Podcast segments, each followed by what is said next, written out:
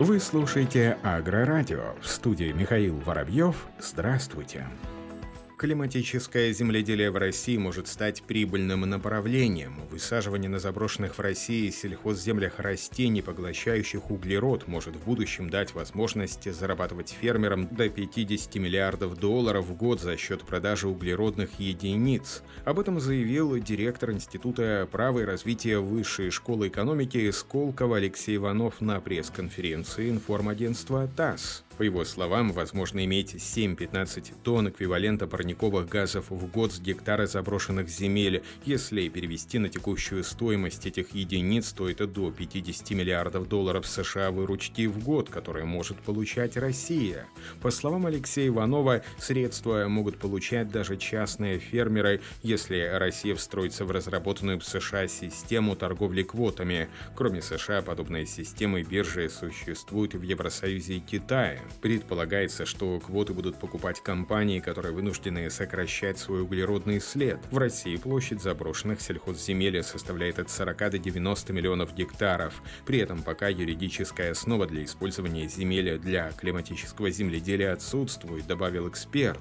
Что мы предлагаем в качестве рекомендации? Это создание собственного рынка по торговле выбросами, синхронизацию нашей торговой системы с системами стран, которые являются ключевыми ключевыми покупателями наших квот. Прежде всего, конечно, Китай. Очень важно разработать стратегию отношения к заброшенным сельхозземлям, разрабатывать собственные системы сертификации, либо интегрироваться в чужие системы сертификации, которые позволят нашим игрокам в сфере карбонового земледелия входить в эти рынки, подчеркнул Алексей Иванов. Тимирязевская первой в России начнет обучение органическому сельскому хозяйству. С января этого года вступил в силу федеральный закон об органической продукции о внесении изменений в отдельные законодательные акты Российской Федерации. Производство, хранение и переработка органической продукции получили официальный статус. Уже с 17 июня абитуриенты Института агробиотехнологии смогут подать документы на обучение по профилю органическое сельское хозяйство в рамках направления направления агрохимии и агропочвоведения, развитие системы опережающей подготовки специалистов для органического хозяйства требует оперативной синхронизации образовательных программ с запросами рынка труда.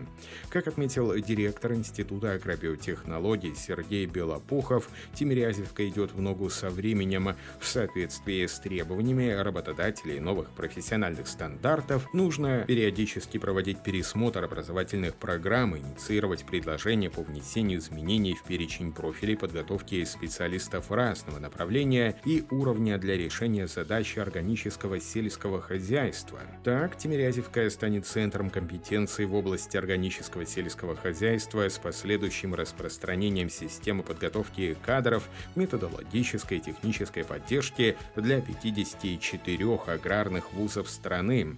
Профессиональный образовательный стандарт будет разработан совместно с Союзом органического земледелия земледелия. Это позволит готовить высококвалифицированные кадры для органического сельского хозяйства на всех уровнях – бакалавриата, магистратуры, аспирантуры.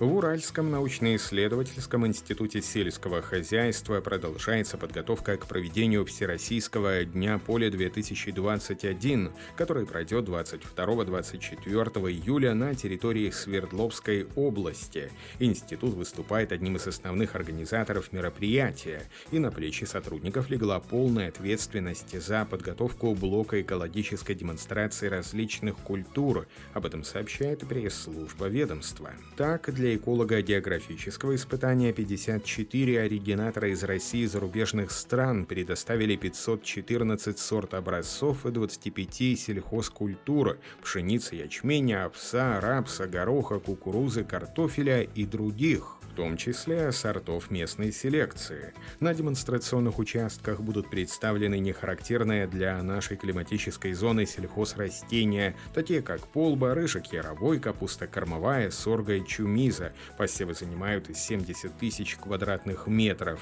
Как отметил заместитель руководителя Уральского института по производству Александр Шанин, начались работы еще осенью, был проведен сев озимой ржи тритикалей пшеницы. Рожь перезимовала отлично, 50% сорт образцов тритикали перезимовали удовлетворительно, а вот оставшаяся часть погибла. Озимая пшеница не выдержала условий уральской зимы, рассказал Александр Шанин. К яровому севу приступили 20 апреля, закрыли влагу, внесли удобрения ранее, уже 22-23 апреля высели пшеницу, ячмень, овес и горох. С 12 мая начался посев крестоцветных культур, 14 мая кукурузы, 19 посадка картофеля. Последний в конце мая-начале июня будет высеяна гречиха. Несмотря на аномальные погодные условия мая, жару и полное отсутствие осадков, все растения развиваются хорошо благодаря тому, что ученые своевременно произвели задержку влаги в почве. Помимо зерна зерновых, зернобобовых и масличных культур заложенные демонстрационные делянки моркови столовой и свеклы столовой при участии коллег из хозяйства Белореченский. Как отмечают специалисты, состояние посевов постоянно отслеживается, своевременно принимаются меры против вредителей и сорняков,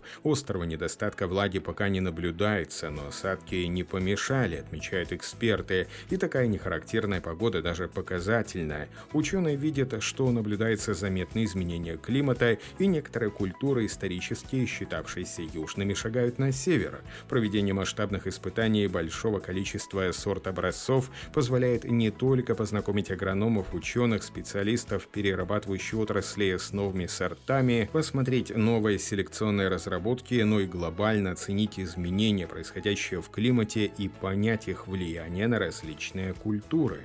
Тем временем испанские ученые определили, что смесь из навоза и отходов производства пива и рапсового масла позволяет уничтожать круглых червей нематод, а также других вредителей. В ходе исследования было установлено, что подобная смесь благоприятно сказывается на повышении урожайности сельхозкультур. Как отмечают в Бакском институте развития изучения агрикультуры, благодаря высокой концентрации соединения азота в этой смеси происходит стимулирование роста полезных микробов в почве, одновременно ускоряется разложение навоза и способствуется гибели нематод и других беспозвоночных вредителей, повреждающих корни растений и снижающих их урожайность. Испанские ученые открыли еще один пример того, как взаимодействие между растениями и микробами могут приводить к гибели различных вредителей, угрожающих урожаю. Биологи проследили за тем, как добавление трех самых доступных источников этих веществ, в том числе навоза, а также растительных отходов производства производства пива и рапсового масла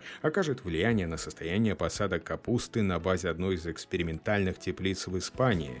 Как показали проведенные опыты, комбинация из всех трех природных компонентов наиболее эффективно стимулировала рост капусты и при этом защищала ее корни от атак нематод, негативно воздействующих на корневую систему растений. В ближайшее время ученые планируют изучить, обладают ли подобными свойствами другие виды растительных отходов производства, производства. Биологи надеются, что эти опыты помогут им создать новые виды биопестицидов, направленных на борьбу с другими видами патогенов, бактерий, вредителей сельхозкультур.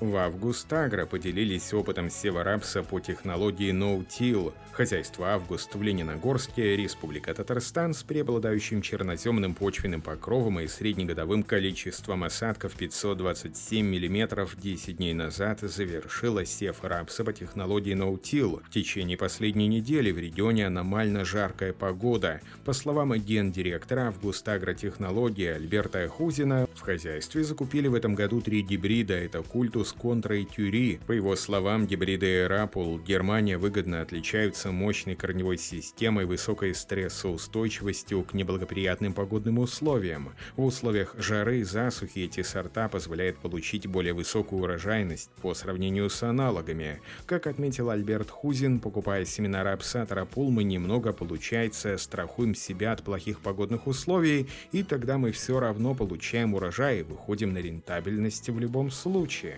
Специалист объяснил выборы в пользу посевных комплексов Борга. По его словам, во-первых, можно одновременно вносить стартовые удобрения в редки и азотные удобрения в междурядья. Именно поэтому за один проход удается выполнить полное питание рапса. Во-вторых, посевные комплексы Борга позволяют, несмотря на то, что почва не обрабатывалась до этого, сеять на заданную глубину 1,5-2 см и выдерживают хорошо норму высева от 3 до 4 кг на гектар. Посев был произведен с удобрениями азофоска из расчета 100 кг на гектар и карбамида 100 кг на гектар. На 1 гектар приходится 700 тысяч растений. На этом все. Оставайтесь с нами на глав агронома.